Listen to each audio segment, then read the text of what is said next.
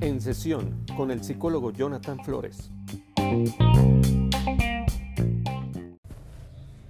Hola, ¿qué tal queridos amigos? Eh, tengan un muy buen día. Ya estoy aquí listo para comenzar el fin de la temporada número 2 con el episodio número 11, Enfermos de Envidia.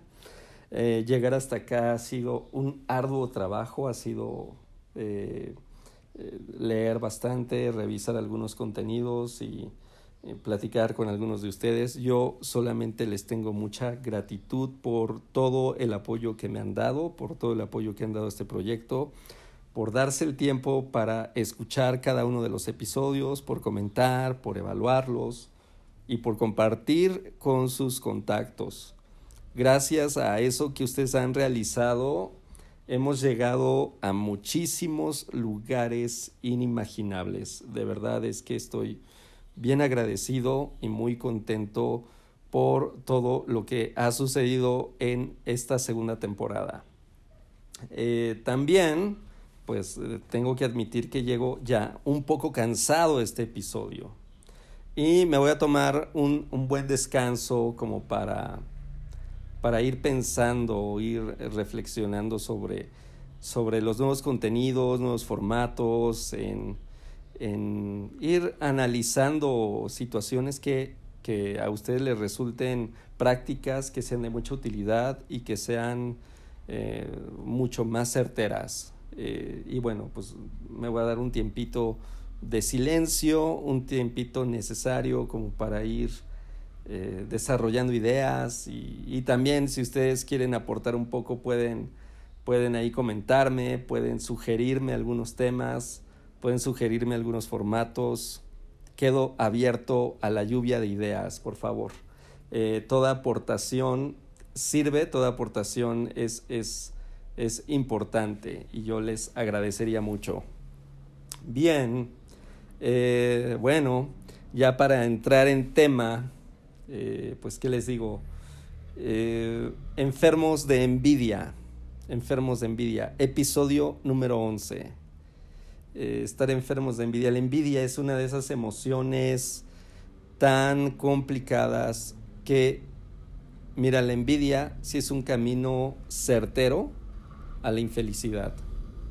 La, envidia es un camino garantizado a la infelicidad.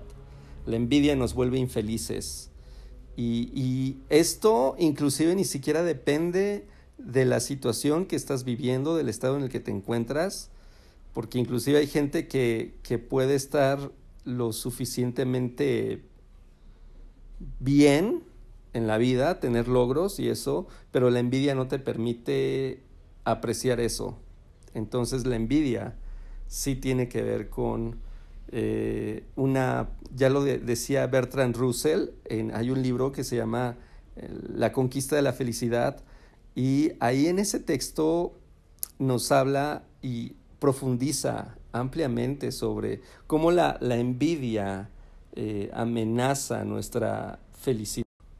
Entonces la envidia también te va a traer es una de esas emociones que aparte de que te acarrea y te garantiza infelicidad, también abre la puerta a que vengan una serie de comportamientos, a que ocurran una serie de, de comportamientos, conductas que son nocivas, que también te van a afectar. Entonces, esta también es otra característica de la envidia. La envidia nos arruina bien y bonito. O sea, de verdad es que eh, nos arruina bastante. Y aquí nos tendríamos que preguntar, ¿qué, ¿cómo es que llegamos a desarrollar la envidia? ¿Por qué, por qué experimentamos la envidia? ¿Qué, ¿Qué es lo que termina pasando para que lleguemos a desarrollar la envidia? Bueno, aquí te voy a dar dos explicaciones. La primera explicación es desde una perspectiva psicoanalítica. Todos los seres humanos partimos de un asunto llamado narcisismo primario. Cuando somos pequeños nos sentimos eh, únicos, especiales, nos sentimos totalmente eh, que todo lo podemos, que somos el centro del universo. Y es normal, digo, cuando, cuando tenemos buenos papás, los papás nos dan toda su atención, todo su afecto, nos dan gran parte de sus recursos para que nosotros estemos bien. Y eso influye en que nosotros nos sintamos el centro del universo, en que nos sintamos el centro del mundo. Entonces, inclusive hay muchos adultos que van creciendo y se quedan con la idea de yo soy único, especial, de yo soy lo máximo. Y pasan del narcisismo primario al narcisismo patológico. En ese narcisismo patológico, pues nunca me desinflé, pienso que el mundo se tiene que adaptar a mis necesidades y a mis deseos. En ese narcisismo patológico pienso que eh, yo soy el dueño de todo, que yo soy el amo y señor de todo y que la gente debe darme de su amor y debe darme lo mejor de su amor y que yo no tengo que dar nada, yo no tengo que hacer nada. Entonces, en ese narcisismo primario, pues tiene mucho que ver con, con una mentalidad inmadura. Cuando nosotros somos inmaduros, eh, pues desarrollamos esa visión narcisista, egocéntrica, en donde solamente existo yo. Entonces, por eso es que una persona con esta condición de narcisismo es alguien que no se puede vincular con los demás es alguien que no se puede vincular con el otro. Eh, por eso mismo Freud decía que eh, amar nos hace humildes porque eh, amar implica ceder un poco de nuestro narcisismo. Entonces, implica rompernos un poco, implica desinflarnos un poco. Eso es lo que hace la humildad. Sin humildad no vamos a llegar al amor. Entonces, desde el narcisismo me vinculo con el otro, pero esa vinculación es para ejercer un dominio sobre el otro. Es la vinculación que tengo cuando me compro una herramienta, cuando me compro un aparato, cuando me compro algo. Es la vinculación con una cosa, no es la vinculación con una persona. Entonces, la vinculación se da con el otro siempre y cuando el narcisista considera eh, establece la dinámica en donde el otro es inferior y en donde establece su superioridad sobre el otro. Entonces, ni siquiera es una relación de amor, no es una relación que dignifica, es una relación que cosifica, es una relación que nulifica la humanidad del otro. El otro es una cosa, el otro es una utilidad, el otro es un beneficio, el otro es una herramienta, el otro no es persona. El otro es algo que yo uso, es algo que yo consumo, es algo que yo desecho. Entonces, em, desde esta visión narcisista, eh, pues, hay gente que se empeña en mantenerse en esa visión narcisista y en esa inmadurez psicológica. Eh, evidentemente, eh, debe ser muy duro. Digo, muchos, yo creo que todos lo pasamos.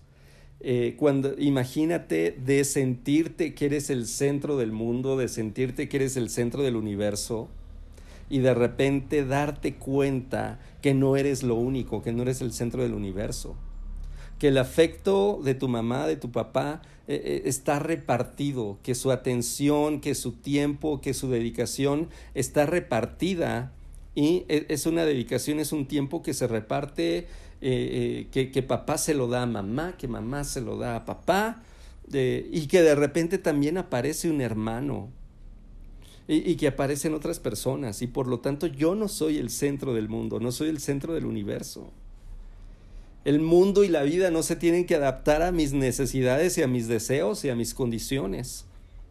Yo me adapto al mundo, yo me tengo que adaptar al mundo, yo me tengo que adaptar a las condiciones del mundo. Y todo esto lo aprendemos pagando una tremenda cuota de frustración. No es nada fácil y no es nada agradable eh, pagar esta cuota de frustración en donde decimos rayos, me tengo que adaptar, no soy el centro del mundo, tengo que aprender a, a respetar a la gente, Tengo que aprender que existen otros, que no soy lo único en este mundo, que no soy lo único en este planeta. Que los otros tienen necesidades, que los otros tienen deseos, que los otros tienen eh, otra óptica, otra manera de ver la vida. Y que su manera de ver la vida es igual de válida que la manera que yo tengo de ver las cosas. Entonces, y, me cuesta mucho trabajo eh, y eso es frustrante. Entonces, pues, evidentemente, esta condición de perder el sentirme especial, fíjate, imagínate, dejé de sentirme especial, pero por momentos lo puedo recuperar. Pero vamos a decir, ese es un anhelo que el ser humano tiene. ¿eh? Yo quiero ser único, yo quiero ser especial, yo, yo quiero sentirme relevante. Y vamos, no está mal, es normal que el ser humano eh, quiera, anhele un poco de eso. Pero sabes, la humildad te libera de ese deseo, la humildad te libera de esa situación. Y tú puedes llegar y decir, ok, creo que eh, Eric Fromm lo señala en este texto que se llama el miedo a la libertad. El ser humano constantemente le denomina progreso a su constante esfuerzo por regresar al pasado. Es decir, por regresar a un pasado en donde yo soy el hijo de mami, en donde yo soy lo único especial, en donde voy a regresar ese estado de narcisismo primario. Entonces, a eso le llamamos progreso. Pero ese progreso no implica madurez. Progreso verdaderamente, es decir, ese pasado ya quedó atrás. Va a haber, sí, voy a llegar, voy, voy a experimentar sentirme único y especial, pero ese ya no es el objetivo, ese ya no es la meta, sino que simplemente voy a disfrutar algunos aspectos de mi vida y en algunas ocasiones me voy a sentir único, me voy a sentir especial, me voy a sentir querido pero no es la meta, no es el objetivo. Voy a comenzar a disfrutar la vida, voy a amar la vida, voy a ejercer mi creatividad en este mundo. Voy a ejercer mis habilidades, conocimientos, capacidades, talentos. Me voy a nutrir de aprendizaje. Voy a dar lo mejor de mí. Y ya no, me interesa el tema de ser lo único, lo más grato, lo más especial. No, eso, esa ya no es mi lucha. E, eso me desgasta como tal. Entonces la humildad es una muy buena cura frente a esa sensación. Y, pregúntate, ¿en cuántas ocasiones tus esfuerzos, todo lo que haces, tus anhelos, eh, objetivos, metas, cosas buenas que haces, están motivadas por todo, por, porque tú quieres obtener una recompensa, porque tú quieres sentirte único, especial, porque tú quieres eh, sentir que eres el hijo de mami. ¿No? ¿En cuántas veces, cuántas de las cosas que haces las haces para obtener el reconocimiento del otro? Quieres tener ese título, esa corona de campeón quieres que esa persona te diga, eres lo máximo. Y entonces, ¿sabes? Si tú comienzas a hacer esas cosas para obtener ese título, lo único que está sucediendo aquí es que lo que estás dando, lo que estás construyendo, el plan, el proyecto que estás realizando, no son auténticos porque simplemente lo único que a ti te interesa es nutrir ese ego. Lo único que a ti te interesa es cultivar ese narcisismo. Sí, regalaste un arreglo floral impresionante, pero lo único que tú quieres es, es que digan, es que eres grandioso, es que eres el mejor del mundo, es que eres maravilloso, es que eres la mejor pareja del mundo hiciste un proyecto increíble, salió adelante y todo eso, pero a ti te interesa que te den el reconocimiento, que digan, yo soy lo máximo, yo soy el, el más capaz aquí, yo soy el jefazo, soy el buenazo aquí. Y entonces tienes ese interés. Y, y entonces todo esto deja de ser auténtico. déjate cuento esta historia que hace días estaba leyendo, la historia de Caín y de Abel. Eh, se supone que ellos van a dar una ofrenda, ¿no? No se sabe mucho, ¿no? Es, una historia que nos habla del primer asesinato eh, que se da en, la historia de la humanidad, según la Biblia. Pero entonces está Caín, y, y Caín es agricultor y lleva este, frutas, verduras y las ofrenda. Y está Abel, que es un pastor, y él lleva a un corderito y, y, lo lleva y da lo mejor del corderito, ¿no? Y este, lo, mejor de, lo que tenía ahí en, su ganado y, lo ofrenda. Pero esto es una interpretación, porque acá e, es un texto complicado porque puede ser como muy ambiguo, pero pareciera que este Caín se enoja, que Caín se enfada, porque el pasaje bíblico dice que Dios se percata de que eh, Caín baja el rostro y, y se refiere a que Caín se molesta. ¿Por qué? Porque Dios se agrada de la ofrenda de Abel.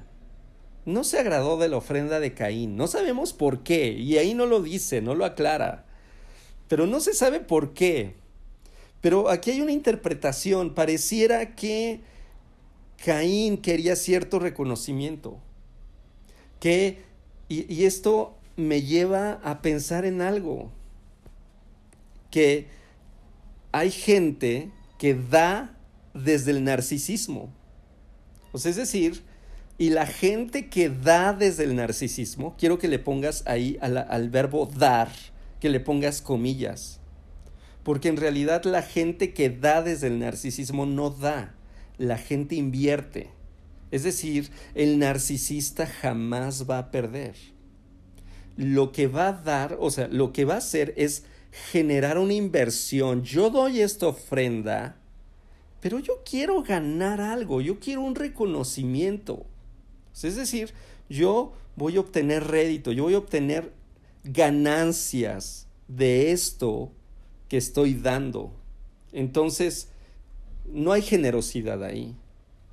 No, no, me estoy desprendiendo de nada, estoy dando un señuelo, estoy dando una parte y después la voy a recuperar. O sea, es decir, no hay una autenticidad ahí, no hay una honestidad. Y, parece que a Caín no le interesaba simplemente dar. Él esperaba recibir una aprobación de Dios. Ahora, sabemos que Abel no tenía un interés en recibir una aprobación. Abel es el otro ejemplo de la persona que da por generosidad, que da porque se desprende, que simplemente dice, a la hora de dar, pues a mí me toca pues yo, yo quiero dar lo mejor que tengo, yo quiero dar lo mejor de mí, yo quiero dar eso y, no me interesa eh, recibir la aprobación, yo simplemente tengo una oportunidad de dar, voy a dar lo mejor de mí y no me interesa lo que digan después. Entonces ahí hay un tema de humildad en Abel y Abel comienza a dar y a Dios le agrada le agrada esa generosidad, le agrada esa ofrenda. Entonces cae el semblante de Caín.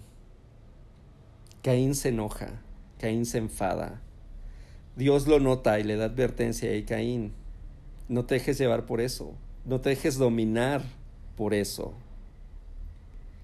Y, y, Caín se va como un poco enojado. Se, se va un poco enojado, ¿ves? Es decir, de repente, si no superamos esta fase de narcisismo, si no somos humildes, pues entonces da paso a este proceso de inmadurez psicológica. Que es decir, yo no puedo admitir que yo no sea el centro del mundo. Entonces, lo que das a tu relación de pareja, haces un montón de cosas para recibir aprobación y resulta que lo que das no es auténtico. no das desde la generosidad, das desde el ego, das para recibir, estás invirtiendo. Entonces, tú quieres reconocimiento, tú quieres aprobación. Y sabes, eso, eso es algo insaciable. Porque si lo haces una vez y te lo reconocen, lo vas a querer hacer una y otra y otra y otra y otra. Así, todo el tiempo. De tal manera que inclusive llegue un momento en el que ya no des nada, en el que ya no hagas nada y tú quieres, por no dar nada, seguir recibiendo el trato de que eres único, especial y de que eres lo máximo. Y así sucede con el narcisismo. Así ocurre. Entonces, obviamente cuando cuando afortunadamente en la vida se nos enseña que no somos únicos, que no somos especiales, que hay más gente, que existen los otros. Y, que la vida es más que sentirme único, especial y todo esto. Que la vida va más allá. Que la madurez nos enseña a abrir los ojos y decir, puedo disfrutar de mi trabajo, puedo disfrutar de todo eso. puedo disfrutar de la vida más allá de sentirme eh, querido, reconocido y, de sentirme popular. La vida va más allá de eso y puedo disfrutar más allá de eso. Entonces, la madurez nos rescata, la humildad nos rescata de esa sensación y podemos disfrutar la vida. Entonces, simplemente comienzo a dar desinteresadamente, comienzo a dar desde la generosidad. Comienzo a dar desde la generosidad, comienzo a Em, comienzo a compartir.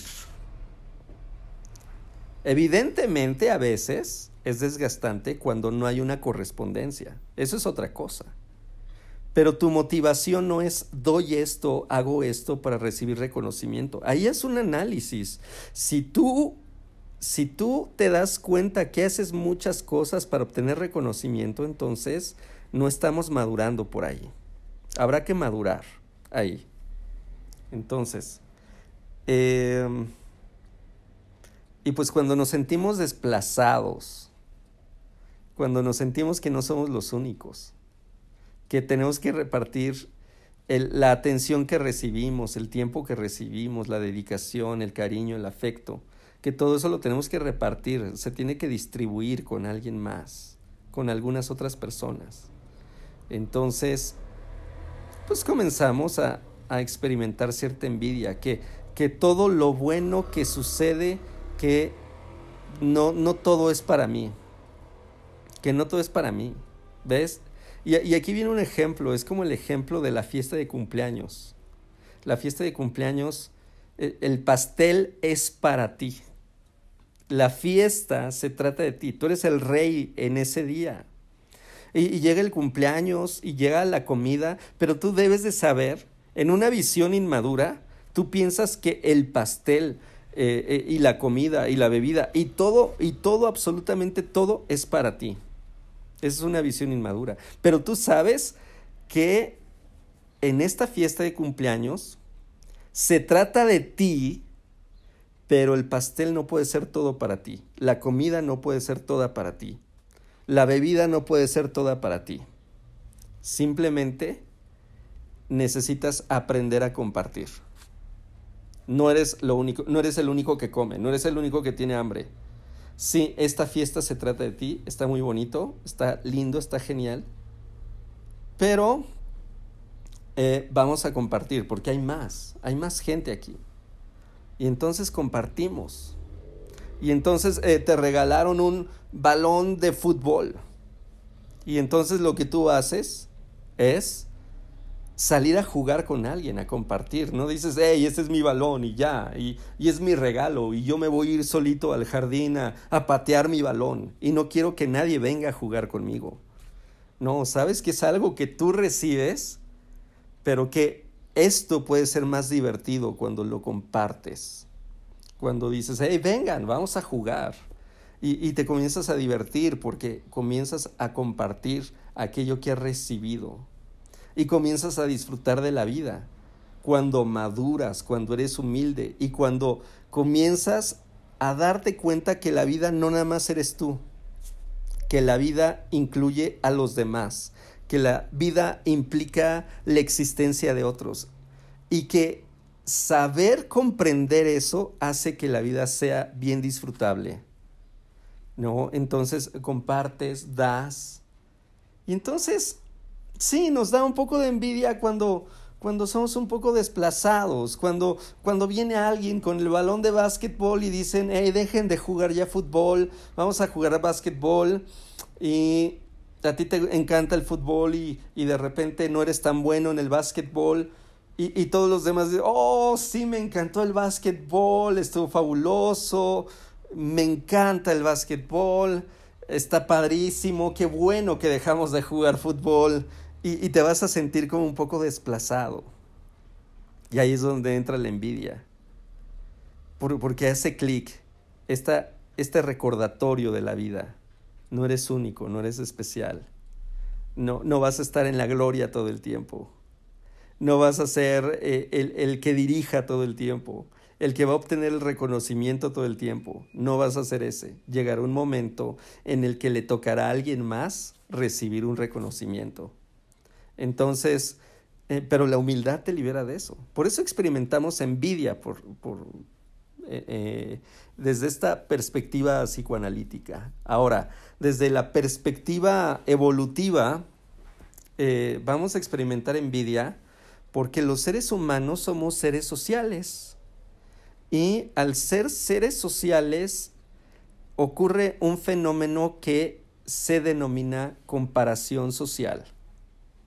En la comparación social en una tribu se dice, bueno, los niños deberían de saber, no sé, vamos, por poner un ejemplo burdo, ¿no? E, en un grupo, cuando eres niño, este, dicen, bueno, los niños ya a cierta edad ya deberían de saber leer y de saber escribir y de saber hacer tales cosas. Entonces, la comparación social consiste en decir, ¿y yo en dónde estoy? O sea, es decir, y tú comienzas a decir, ¿qué tan rápido leo yo? ¿No? ¿Qué, qué tan rápido escribo yo? Mi letra, ¿qué tan bonita está?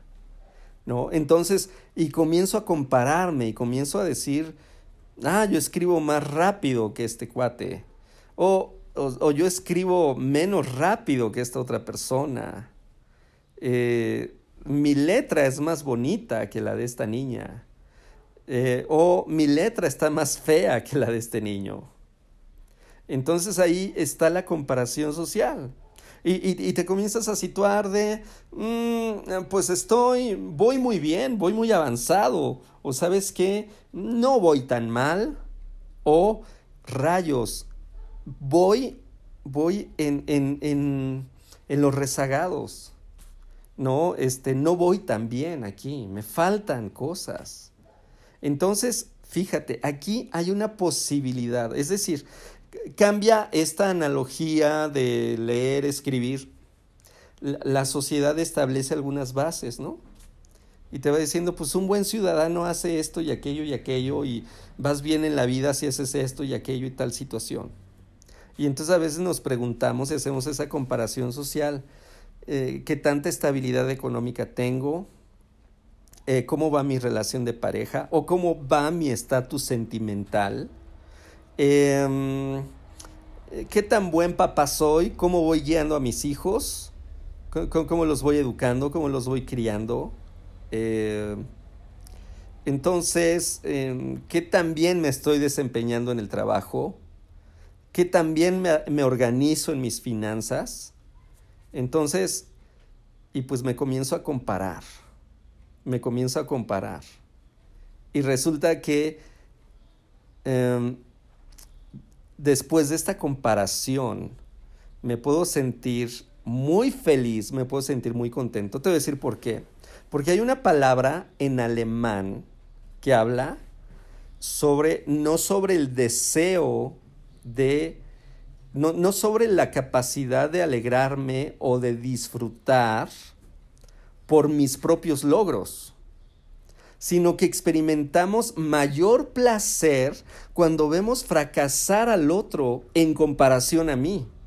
Es decir, ah, yo puedo tener logros, puedo tener resultados y me puedo sentir satisfecho, pero me voy a sentir muy feliz cuando la gran mayoría fracasó y yo salí adelante. Me voy a sentir muy contento cuando yo salí muy bien, cuando yo saqué nueve y, en mi grupo de 20 personas, fui el único nueve y los demás sacaron siete, seis y la gran mayoría reprobó. Me voy a sentir muy feliz. Me voy a sentir, ese es un hecho. Y hay una palabra alemana que designa esa sensación de felicidad por ver el fracaso de los demás. La palabra en alemán es Schadenfreude. Schadenfreude. Entonces, hace rato investigué cómo se pronunciaba. Espero que eh, si hay alguien eh, eh, en Europa o, hay alguien en Alemania o alguien que sabe alemán, sí. Ahí deme luz si lo estoy haciendo bien. Vale, hace rato investigué y bueno, es la palabra Schadenfreude. Esa palabra designa el placer que experimentamos por ver fracasar a los otros, por ver fracasar a los demás. Sentimos alegría. Y es ahí donde por eso somos envidiosos, porque llegamos a la comparación social, porque yo quiero ver que los demás están fracasando, que los demás están fallando y que yo estoy mejorcito que los demás. Pero resulta que del otro lado me puedo encontrar que a lo mejor eh, los otros están prosperando y yo estoy fracasando. Y que inclusive la alegría de los otros tiene que ver con mi fracaso. Que, que yo soy objeto de Schadenfreude para, para otras personas. Que las otras personas están alegres porque yo estoy fracasando. Y no por sus logros, ¿no? Entonces, eh, y, me puedo percatar, entonces me voy a sentir muy infeliz. Porque a lo mejor acabo de estrenar un departamento eh, este, con mucho esfuerzo. Eh, acabo de estrenar un departamento, pero me entero que mi primo este, no compró un departamento, sino compró una casa. Y entonces yo me sitúo en infelicidad. Entonces yo puedo decir, eh, me doy cuenta que me acabo de casar, que me acabo de casar y estoy muy feliz, pero de repente me percato que mi hermano eh, este, acaba de anunciar que va a tener un bebé. Entonces ahí de repente yo digo, oh, me sitúo en la infelicidad. Me acabo de, de comprar mi primer coche. Y, viene eh, mi amigo del trabajo y me dice, qué bueno que te compraste tu primer coche, está bonito, pero yo acabo de estrenar mi nuevo auto de lujo, último modelo, el más equipado, el más lujoso. Yo digo, hoy por fin junté para mis vacaciones. Aquí voy a conocer el pueblito mágico que siempre había querido conocer y, y viene el vecino y nos dice, nosotros nos vamos a ir a Europa mes y medio. Y entonces nos situamos en la infelicidad. Ojo, ¿por qué? Porque la comparación social nos ayuda de alguna manera a situarnos, a decir, hey, ¿en dónde estás ubicado? ¿Cómo vas en la vida? Pero este no puede ser tu único parámetro. Este puede ser un parámetro nocivo, este puede ser un parámetro disfuncional, porque entonces te vuelve una persona que quiera que, sea malagradecida, que no agradezca lo que está viviendo, que pierda el enfoque y, y, que no disfrute lo que está viviendo, no disfrute lo que está logrando, porque su visión siempre está en el otro. Caín fue muy infeliz porque no se centró en él, porque primero estaba buscando ese inmaduro reconocimiento, yo, yo quiero ser único, especial, yo quiero el reconocimiento de Dios. O sea, quería sentirse único y especial y lo máximo. Y, la única ofrenda válida. Y esa era su motivación. y no estaba dando con autenticidad. Pero también se le baja el semblante, baja el rostro, se entristece, se enfurece cuando ve que Dios se agrada de la ofrenda de Abel. En lugar de decir, hey, no lo estoy haciendo bien, en lugar de centrarse en él, de, creo que no estoy siendo maduro, yo por dar, eh, bueno, por buscar reconocimiento, di no lo mejor de mí. Tengo que aprender de esto, no tengo que buscar el reconocimiento, tengo que dar, lo voy a hacer, voy a aprender, ya aprendí la lección. Bueno, Caín no lo hizo. En lugar de eso, Caín se comenzó a centrar en Abel, a decir, él por qué sí y yo por qué no. Y entonces se sintió furioso. Y es la característica de la, envidia. Te sientes furioso por lo que el otro tiene o por lo que tú crees que el otro vive, por lo que tú crees que el otro tiene. Te sientes furioso por eso. Y, y, y, entonces te estás olvidando de ti, te estás olvidando de lo que puedes crecer, de lo que puedes madurar, de lo que puedes aprender y estás centrado en el otro. Y entonces estás tan centrado en el otro que te vuelves algo obsesionado con el otro. Caín se va, se va malhumorado, se va con el semblante bajo. Dios le dice, no dejes que esto te domine. Y pues no, Caín no escuchó. Y Caín después llama a su hermano y le dice, hey, salgamos al campo. Y esto quiere decir, ahí vámonos lejos, vámonos a un lugar aislado, vámonos a un lugar escondido. No se dice más, lo único que se sabe posteriormente es que Caín mató a su hermano Abel. ¿Ok?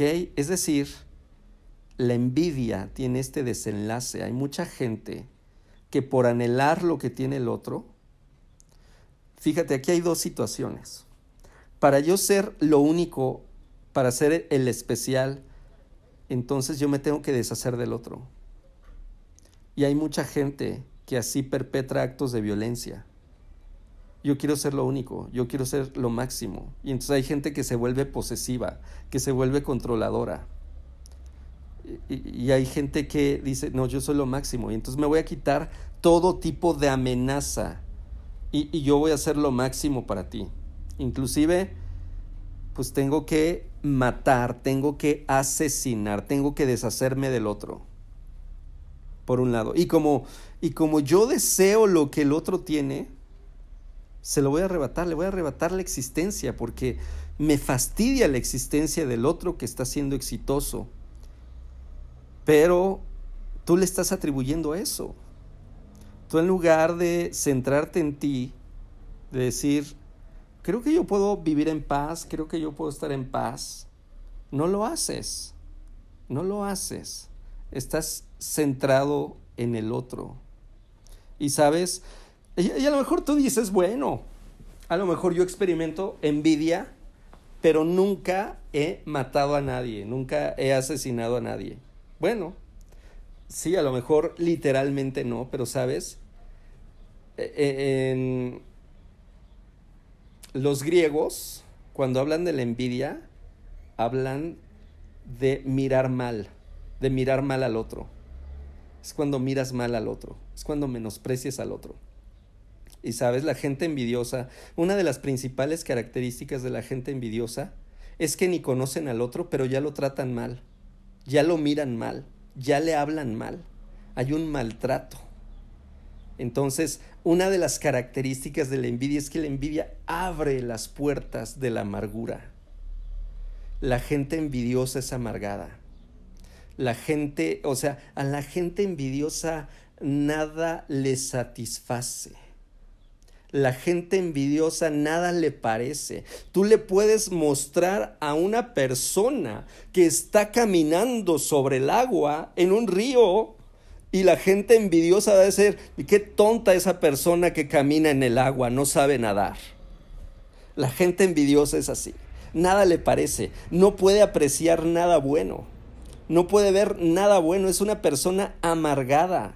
Y la persona amargada se distingue porque no son amables, son malvibrosos, te tratan mal, ni te conocen y ya te andan viendo mal y ya te andan juzgando y ya te andan criticando.